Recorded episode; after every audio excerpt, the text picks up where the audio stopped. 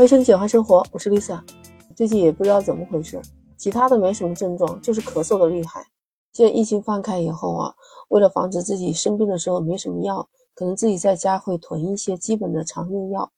前一段时间，东北制药厂不是出售的退烧药对乙酰氨基酚片，每一板售价才两块钱，这么低的价格，让现在到处去高价求购药品的这些网友们都说：“哎，真的是良心厂家，真的有社会担当。”而且这个厂家说，现在他们在加班加点的生产对乙酰氨基酚片，治疗这些发烧感冒的这些药，而且绝对不涨价，还是原价。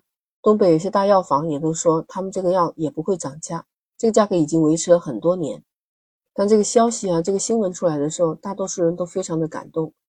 你看，就在今天，我也看到我们群里面有个阿姨，她也发出来，她拍了个照，她手上拿的就是这个对乙酰氨基酚片，就是一个小药瓶。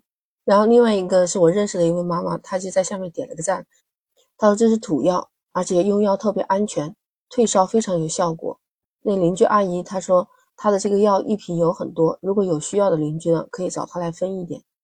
我把这个药发给我爸看了，他说这个药很多年都没有用过了，好像药店也很少见到，而且还是我那个时候小的时候家里常备药箱里面的一个药。那现在这些药怎么都不见了呢？是因为这些药太便宜了吗？昨天在网上买东西的时候，突然就看到了有一个甘草片，这一下就把我儿时的记忆会翻出来了。小的时候，只要是咳嗽几声，哎，父母就会拿这个复方甘草片说：“哎，吃这个药，马上就不咳了。”我记得那个瓶子不大，是一个很小的，呃，有一个黄色的底面，就写的是甘草片。那个时候好像这个药很普遍的，因为我爸爸他抽烟吧，所以他会咳嗽。好像家里经常会有一些常备药，其中这个甘草片就是我见的最多的，而且它和其他的药不同，它是带一点点甜味，可能就是甘草的味道吧，它不是苦的。以前小的时候谁爱吃药啊，都觉得太苦了，就只有这个药我印象还挺深刻的。后来我还问了我爸，我爸还告诉我说那个药挺便宜的。我刚刚在网上的时候是看到是十来块钱，好像是五瓶的样子吧，就感觉这个药挺便宜的。而且在我的印象当中，就自从来深圳以后，我去过药店买过一些什么解毒片啊，或者是喉咙痛、咳嗽的药。我记得在药店买药，你基本上看不到这种几块钱的，甚至什么两块钱的药，根本都找不着。我不知道你跟我是不是有同感？想着想着，我就去扒一下这个甘草片，然后我查到说，现代的药理学家研究说到，这甘草和它的生物活化性的化合物啊。它是具有抗氧化、抗肿瘤、抗病毒、抗炎、抗菌，还有免疫调节的功能。哎呀，这个不就正好适合现在疫情的时候吃吗？但是好像这个药是消失了，还是怎么回事儿？我又去查了一下，说甘草作为一种古老的草药之一啊，其实早就被中国、日本，甚至是英国那些亚欧国家作为药典收藏起来。它的复方制剂，复方甘草片。那是在二十年代的时候，它治疗咳嗽还有去咳化痰的这个方面都在使用。但是为什么现在很少使用呢？我看到一个医生的一篇文章，他说这个复方甘草片有一个副作用，很明显就是对神经系统的兴奋作用。我其实，在上个世纪有很多报道就说到这个复方甘草片对神经系统的不良反应是非常严重的，临床的一些症状就会包括有兴奋、无故发笑。不能自主反应，甚至有一些癫痫病史的患者使用之后还复发了这个癫痫病，甚至也出现过诱发精神类疾病，只不过那个比较罕见。在大量的用药长期的临床观察发现，长期服用这个复方甘草片就会产生依赖成性，有成瘾的原因就是其中有一个阿片的成分。现在已经是把甘草片列为处方药，而且还建议临床使用甘草片的时候。常用的剂量控制在三天之内，持续使用的时间不能超过一个星期。所以在二零零五年，我们国家的食品药品监督管理局就把复方甘草片纳入了处方药类别。所以在药店购买的时候，你一定要有医生开的处方才可以买它。所以这可能就是它消失的原因吧。当然呢，这些医疗工作者他们也说，其实有一些药品是有了更好的替代的药品，并不是所有的药都消失了。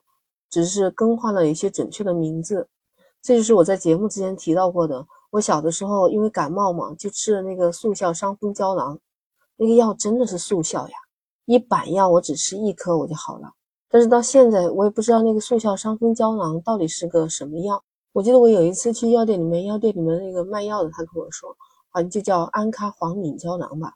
我是半信半疑的，因为我也没从考证呢。就回过头去问我父母的话，他们也不太清楚了，因为这个是学名吧。可能就是说，现在这个药就是有它更科学的名字或者更科学的叫法。不过有些药它确实好像就是不见了。因为我记得我们小时候不是摔一跤就用那个紫药水，那时候去药店里面，药店里面说紫药水也不能用了，好像就说是说这紫药水它会有什么副作用。我觉得那个紫药水可便宜了，那一瓶好像才一两块钱。现在孩子摔跤了，一般都是用什么碘伏给他消消毒，然后也没管。因为没有什么特效药嘛，再要不就是呃扭到了就擦一下这个跌打损伤的这些药，跌打损伤这些药一瓶下来都要好几十呢。就说现在的药店为什么那些药都那么贵？可能跟这个药店的这个成本有关吧。而且年轻人如果说有了病，他不怎么去医院，就随便在网上或者在药店里面买药，便宜的药一般都会被药店的员工会把药放在这个最底下你不明显的地方。一般放在中间的都是他们觉得利润很高的，所以这就是我说我到药店去买药，我都没有见过十几块钱以下的药。有一个曾经在药店工作的这个销售啊，他之前就说过，也不是说低价药在市场上就消失了，只不过是药店觉得这个没有什么利润，所以进的货也少，而且有同类相替代的这些药，那药店的销售都会给你推荐那个好一点的、贵一点的。那其实这几年我们国家集采。